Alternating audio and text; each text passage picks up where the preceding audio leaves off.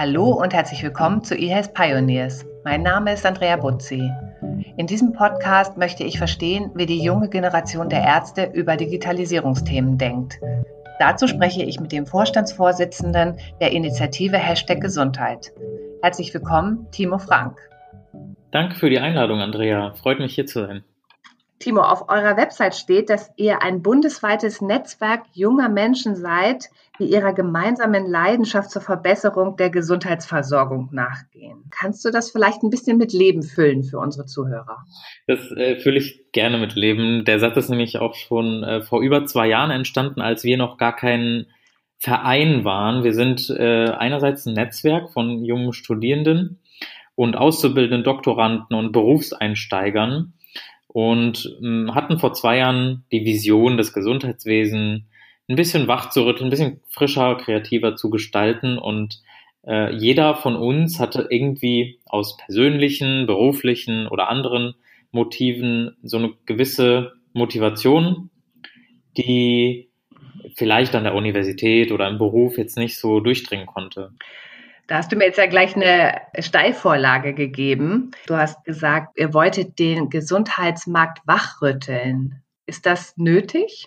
Ich finde schon. Also äh, man läuft ja immer irgendwie gegen Hürden und vor allem jetzt in dieser schwierigen Zeit, muss man ja sagen, in der wir jetzt gerade leben, wir mhm. sehen uns ja nicht, wir telefonieren miteinander, ist es wichtig, gegen vielleicht alte äh, Fründe, die es noch, die für noch verteidigt werden, so im Gesundheitsmarkt. Also ganz viele verschiedene Personen, die einfach das größte Stück vom Kuchen haben wollen. So habe ich mir das vor zwei Jahren, als wir uns gegründet haben, vorgestellt und so ist es ja auch in der Praxis. Ähm, ähm, jeder will das größte Stück vom Kuchen. So kam mir das vor mhm. und äh, so kommt das den meisten jungen Menschen vor, die aber im Gesundheitswesen schon Potenzial sehen, nur sich selbst darin nicht wirklich verwirklichen können. Was waren denn deine persönlichen Motive? Du bist ja jetzt auch Vorstandsvorsitzender. Ich weiß nicht, ob du auch Gründungsmitglied von Hashtag Gesundheit warst. Aber ähm, du hattest gerade gesagt, jeder hatte so ein bisschen persönliche Motive. Kannst du noch ein bisschen was zu dir selbst, deinem Werdegang, was du bist und was dich motiviert hat? Ja, klar. Das, äh, danke für die Nachfrage. Ich hätte es gleich zu Beginn sagen sollen. Ähm, ich bin selbst Gesundheitsökonom, habe erst an mhm. der Hochschule Rhein-Main in Wiesbaden studiert und äh, dann an der Universität in Bayreuth. Und an der Universität in Bayreuth äh, als Gesundheitsökonom habe ich mir mich dann mit verschiedenen Personen zusammengeschlossen und den Verein Hashtag Gesundheit gegründet. Ähm, als Gesundheitsökonom beschäftige ich mich im Alltag vor allem mit Fragen der Digitalisierung und meine Masterarbeit ist tatsächlich auch zum Thema digitale Gesundheitsanwendung, DIGAS und die App auf Rezept. Was sagst du zu Jens Spahn? Ist er ein guter Gesundheitsminister? Ja, ich glaube, aus einer Digitalisierungsperspektive, auch ohne Corona, hat man schon immer in den letzten Wochen, Monaten und auch letzten zwei Jahren komplett gehört, äh, dass es ein guter Minister ist, um die Digitalisierung voranzubringen. Das kann man so nicht anders sagen. Persönlich würde ich jetzt mal nicht von ihm als Parteipolitiker sprechen, sondern wirklich in der Funktion als Minister hat er dem Gesundheitswesen gut getan. Geschwindigkeit reingebracht, das ist ja auch immer so sein Statement. Mhm. Er will Tempo, er will Beschleunigung. Ähm, das ist auch der einzige Minuspunkt, den ich ihm geben würde. Mal ganz äh, philosophisch, man kann nicht immer nur auf der Überholspur leben. Und ich glaube, da hat er einige Dinge ausgespart, vor allem das Thema Pflege hat er immer versucht anzuschneiden, aber ähm, da steckt auch noch viel Potenzial drin. Aber aus einer Digitalisierungsperspektive finde ich ihn als perfekten Mann äh, für unser Gesundheitsministeramt. Mhm. Ihr habt ja in eurer Positionierung auch gesagt, ein Verbund junger Menschen oder ein Netzwerk junger Menschen. Seht ihr euch so ein bisschen auch als die Speerspitze einem, einer ganz neuen Denke? Wir sind ein Netzwerk junger Menschen. Oft werden wir gefragt, was ist denn jung? Also ich finde, Jens Spahn ist mit 39 für das Gesundheitswesen im Vergleich mhm. auch noch jung. Mhm. Ähm, tatsächlich sind wir aber als Verein irgendwie zwischen 20 und 30 Jahren alt. Und was man oft merkt bei jungen Menschen ist, dass so ein junger Geist, der aus einer Universität kommt, der hat vielleicht noch die Möglichkeit, ein bisschen unbedarfter an die Sache ranzugehen, naive Fragen zu stellen und äh, mal zu fragen, was sonst nicht gefragt wird, weil es mhm. vielleicht mhm. zu offensichtlich erscheint. Aber die Lehrer sind ja noch die gleichen, ne? Ja, Wandel ist ja immer langwierig und ähm, der Weg ist das Ziel, sage ich. Mhm. Du kannst ja nicht von heute auf morgen das System verändern. Ich glaube aber, dass die Bedingungen, um diesen Wandel anzustoßen oder noch stärker voranzutreiben, das Tempo eben reinzubringen, heute besser sind denn je. Vor allem durch die gute Vernetzung, dadurch, dass wir einfach gerade telefonieren können, Videocalls machen, dass wir ein starkes Ehrenamt in Deutschland haben und uns einfach auch einbringen können in einer demokratischen Gesellschaft. Ich glaube speziell das Gesundheitssystem also ich bin ja sehr stark im Digitalisierungs- und digitale Transformationsmarkt auch zu Hause schon seit 20 Jahren und es betrifft ja wirklich auch fast alle erfolgreiche Industrien.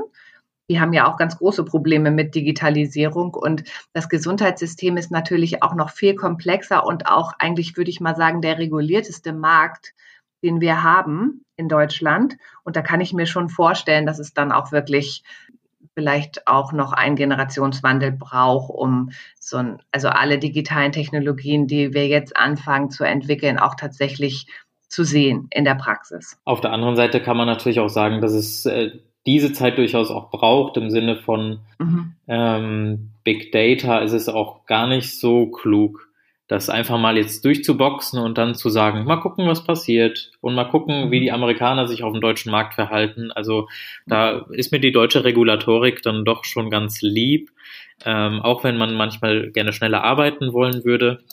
Ähm, haben wir so einen gewissen Schutzschirm mit der Regulatorik uns aufgebaut, auf den andere Länder auch neidisch sein mhm. müssten, aus meiner Perspektive. Ich glaube, das sind sie auch. Also ich habe ähm, vor kurzem, also schon eine Weile her, mit einem Amerikaner gesprochen, der, der auch im Digital-Business arbeitet. Und damals wurde Trump gerade gewählt und wir haben die E-Privacy und GDPR-Verordnung gerade in Europa an den Start gebracht und wir haben uns gegenseitig entschuldigt. Er sich für Trump und ich für die GDPR-Regulierung, also diese extreme Privacy-Regelung, die wir in Europa haben. Und da meinte er, als Amerikaner schauen sie sehr, sehr genau auch nach Europa, weil das für die Welt eine Blaupause in Sachen Datenschutz sein könnte. Hm. Weil man das, was man in den USA hat, hast du ja auch gesagt, da gibt es halt viele Unternehmen, denen gehören die Daten, also große quasi Monopolisten im Digitalbereich. Und in China und in andere, also in asiatischen Märkten gehört teilweise dem Staat die Macht über die Daten und die Information äh, im digitalen Bereich. Und da sind wir doch eigentlich ganz gut aufgestellt, auch hier in, in Europa. Ja, also genau meine Rede. Ähm, ich habe mir vor zwei mhm. Tagen erst eine Doku wieder angeguckt, die ist aus dem letzten Jahr von Cambridge Analytica über Cambridge, mhm. ähm, mhm. die ja die mhm. US-Wahlen mitgestaltet haben, Manip muss man sagen. Manipuliert. Wenn man sowas. Darf man das sagen, manipuliert oder wird man dann gleich ähm, Nee, aber die haben ja die Facebook, äh, die Nutzerdaten von Facebook genommen, um manipulativ mhm. Werbung zu schalten und einfach genau. so stark ja. wie möglich das Verhalten von Menschen zu beeinflussen. Und mhm. das ist ja, was uns, glaube ich, als Gesellschaft zusammenhält, dass wir eigentlich gar nicht ähm, unsere Daten so gern teilen als Deutsche, möchte ich ja mhm. sagen. Also wir werden ja immer so als Datenschutzgesellschaft dargestellt. Wir haben eine sehr ähm, aktive Debatte dazu und ich glaube, das ist ja auch gut. Also, dass es auch immer die ähm, Hüter der Daten und der Privacy gibt. Aber vielleicht schlagen wir gerade mal den Bogen auch zu der aktuellen Diskussion, wo wir jetzt quasi Digitalisierung und Gesundheit jetzt ähm, wirklich in einer sehr akuten Diskussion haben mit der Anti-Corona-App. Mhm. Hast du ja sicherlich auch von gehört. Also quasi über Handy, über Handys, die nahe aneinander vorbeigehen, die sich über Bluetooth erkennen, könnte man auch ähm, Infektionsketten später dann nochmal nachweisen und Menschen warnen, was dann dazu führt, dass vielleicht auch nicht so viele Menschen sich mit Corona anstecken. Wie bewertest du denn das, ähm, Sicherheit gegen Daten? Würdest du dir persönlich die Anti-Corona-App runterladen? Und was sagst du auch als ähm, Gesundheitsexperte dazu? Erstmal hatten wir ja die große Debatte Freiwilligkeit oder Pflicht. Ähm, mhm. Ich muss aus meiner persönlichen Erfahrung sagen, Freiwilligkeit klappt bei solchen Apps nicht. Wenn wir das bundesweit einführen wollen, ich glaube, da kann man nicht auf Freiwilligkeit plädieren. Wir haben das ja jetzt, wir plädieren schon ganz stark auf Freiwilligkeit bei dem Kontaktverbot und machen keine Ausgangssperre und sehen, dass sehr viele Leute rausgehen und sich nicht daran halten. Und ähm, ich muss für mich auch persönlich sagen, ich glaube, ich würde diese App jetzt nicht freiwillig runterladen, wenn ich nicht müsste und sie nicht nutzen, wenn ich nicht müsste. Mhm. Warum würdest du den nicht runterladen? Also ich finde, Also wenn ich jetzt mal die Berichterstattung darüber sehe und das, was ich weiß und was auch jetzt erarbeitet wird, auch vom Fraunhofer Institut an dieser europäischen Lösung zu arbeiten, es ist doch eigentlich ein No-Brainer. Eigentlich ja. Oder bin ich naiv?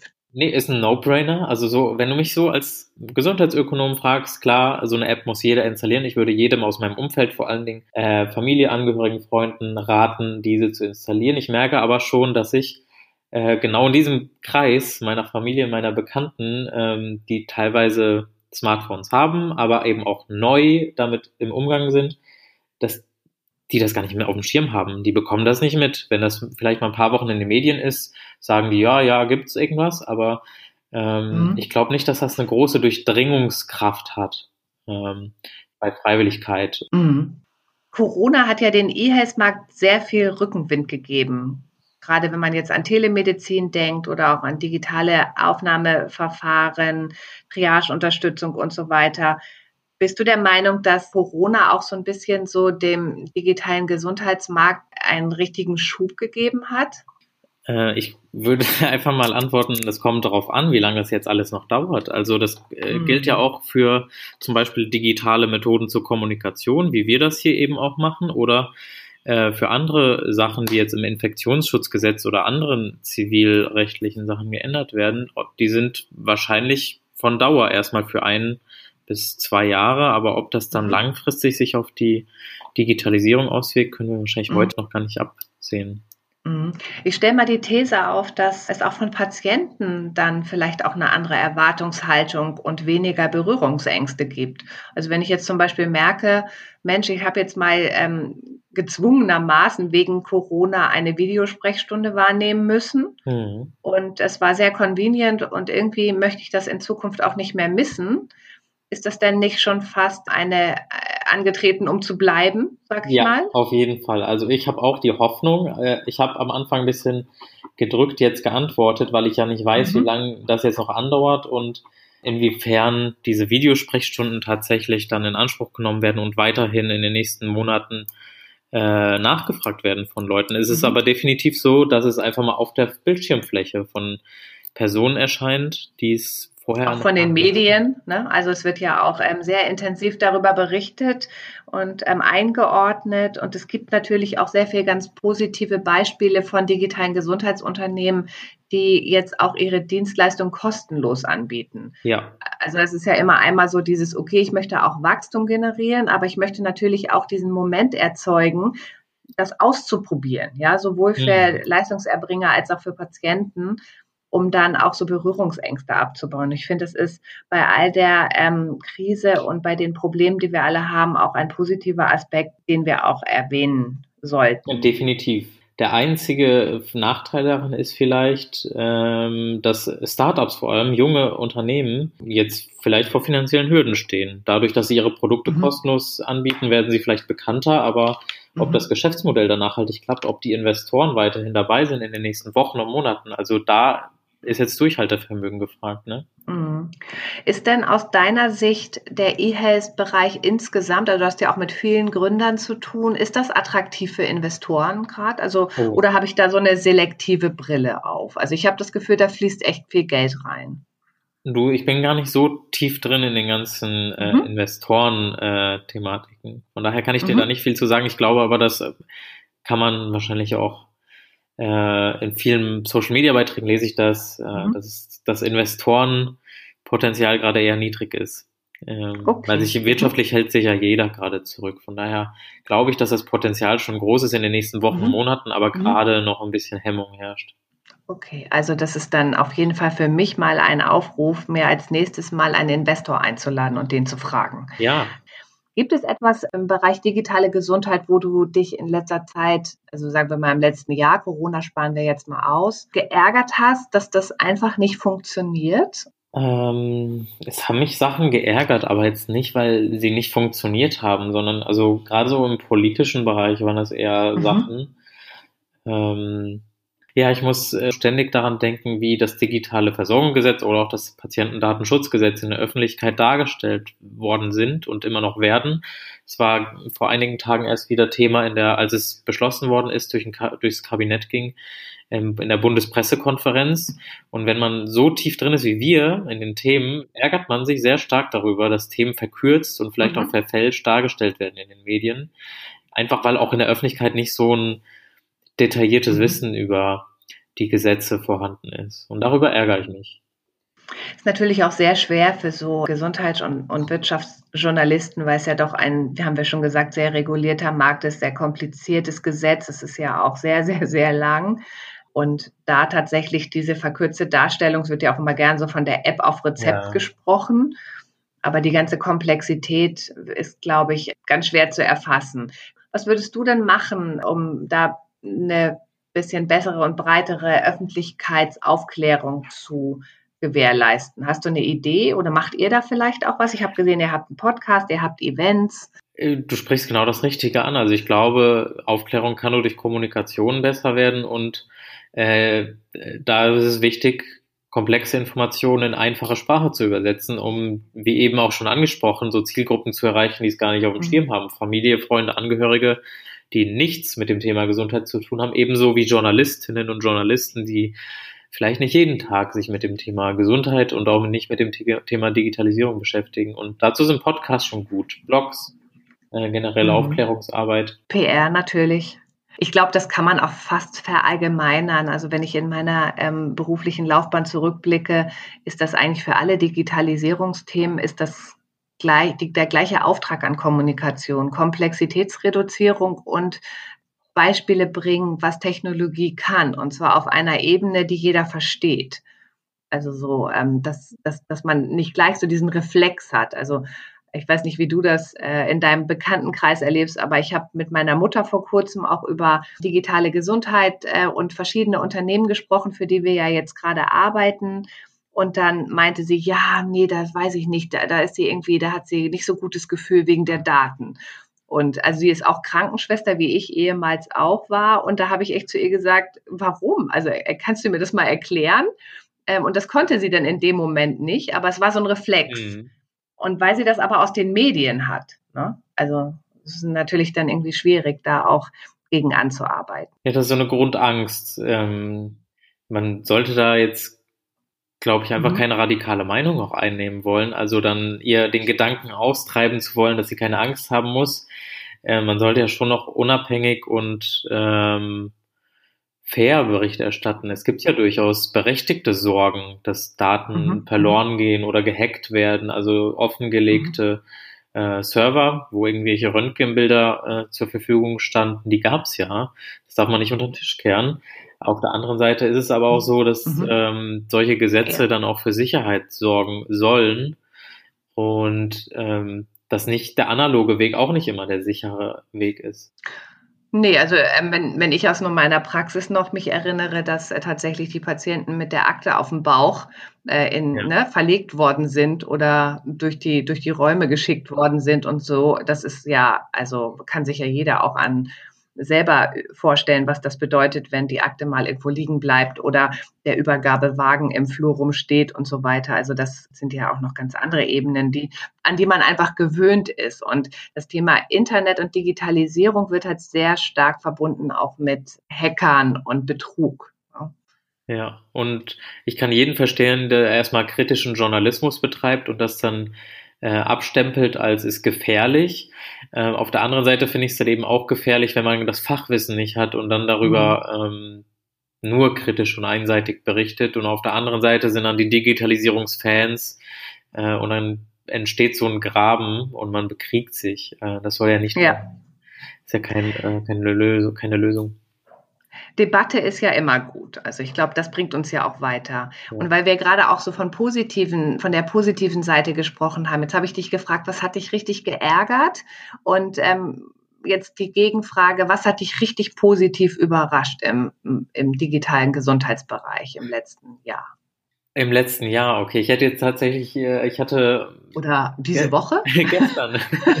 Gestern, ja, ja wunderbar. Ähm, Im neuen Entwurf, Kabinettsentwurf des Patientendatenschutzgesetzes habe ich jetzt mitbekommen, ich habe es gar nicht so tief verfolgt, dass das E-Rezept, die Anwendung ja. auf der elektronischen Patientenakte, die am meisten Mehrwert verspricht zurzeit für mhm. Versicherte, für Patienten, dass die zur Pflicht werden soll und wohl auch ab 2022 dann eine E-Rezeptpflicht ähm, vorgelegt äh, wird im mhm. Gesetz. Und das finde ich spannend, weil ähm, das ist ein kompletter Sinneswandel. Also von der analogen Welt, die als Standard gilt, jetzt als Goldstandard mhm. das E-Rezept zu nehmen und dann die Ausnahme, äh, das, e das normale Rezept zur, zur Ausnahme zu machen, finde ich mhm. einen sehr spannenden Ansatz, der mich gestern sehr überrascht hat. Sehr schön. An der Stelle werden wir genau hingucken, wie es da weitergeht. Hast du auch selber eine digitale Gesundheits-App auf deinem Smartphone? Kannst du was empfehlen oder gibt es etwas, wo du sagst, wenn das verschri endlich verschrieben werden kann, dann lasse ich mir sofort erstatten von meiner Krankenkasse, weil das finde ich einfach super. Also ich habe nicht nur eine, ich habe wahrscheinlich alle. Ist ein bisschen Sehr gut. zu hochgegriffen. Ich habe aber viele, einfach weil ich mhm. interessiert bin und weil ich darüber eben auch forsche und meine Masterarbeit zu dem Thema Apps schreibe. Aber würde ah. gerade in diesen Zeiten gerade die ganzen Apps empfehlen, die auf Achtsamkeit gehen, Prävention, vor allem im mentalen Bereich, die psychische Gesundheit, ist, glaube ich, in diesen Tagen das, was wir am äh, stärksten im Fokus haben sollten. Mhm. Und die gängigen Apps äh, kennt, glaube ich, jeder aus dem Bereich.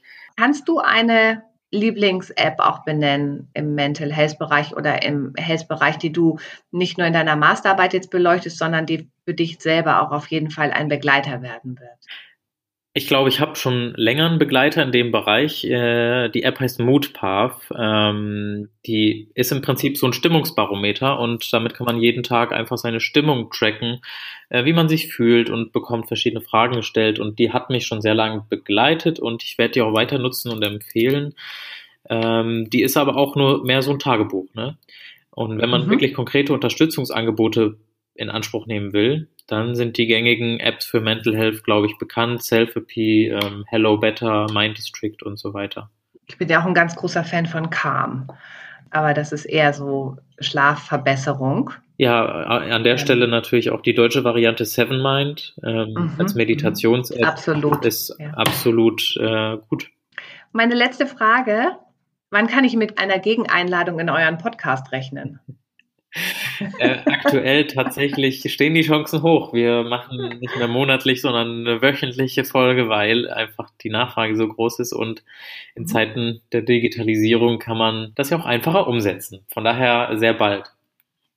Sehr gern. Ähm, das werde ich mir merken. Ich habe auch schon ein Thema, was ich mitbringe. Ich würde ganz gern äh, PR- und Marketing-Tricks für Unternehmen verraten, die ins DVG wollen. Und äh, willst du schon mal spoilern? Welche Tipps kommen da so vor? Naja, vor allen Dingen ähm, seid sichtbar und laut. Also ich glaube, das ist so die ähm, eine der wichtigsten Tipps, die wir auch ähm, immer den Unternehmen geben, weil gerade im E-Health-Bereich, wenn es auch darum geht, für den Weg ins DVG braucht man natürlich viel Geld. Und ähm, auch die Investoren müssen äh, regelmäßig und intensiv äh, angesprochen werden, dass es dieses tolle Unternehmen gibt.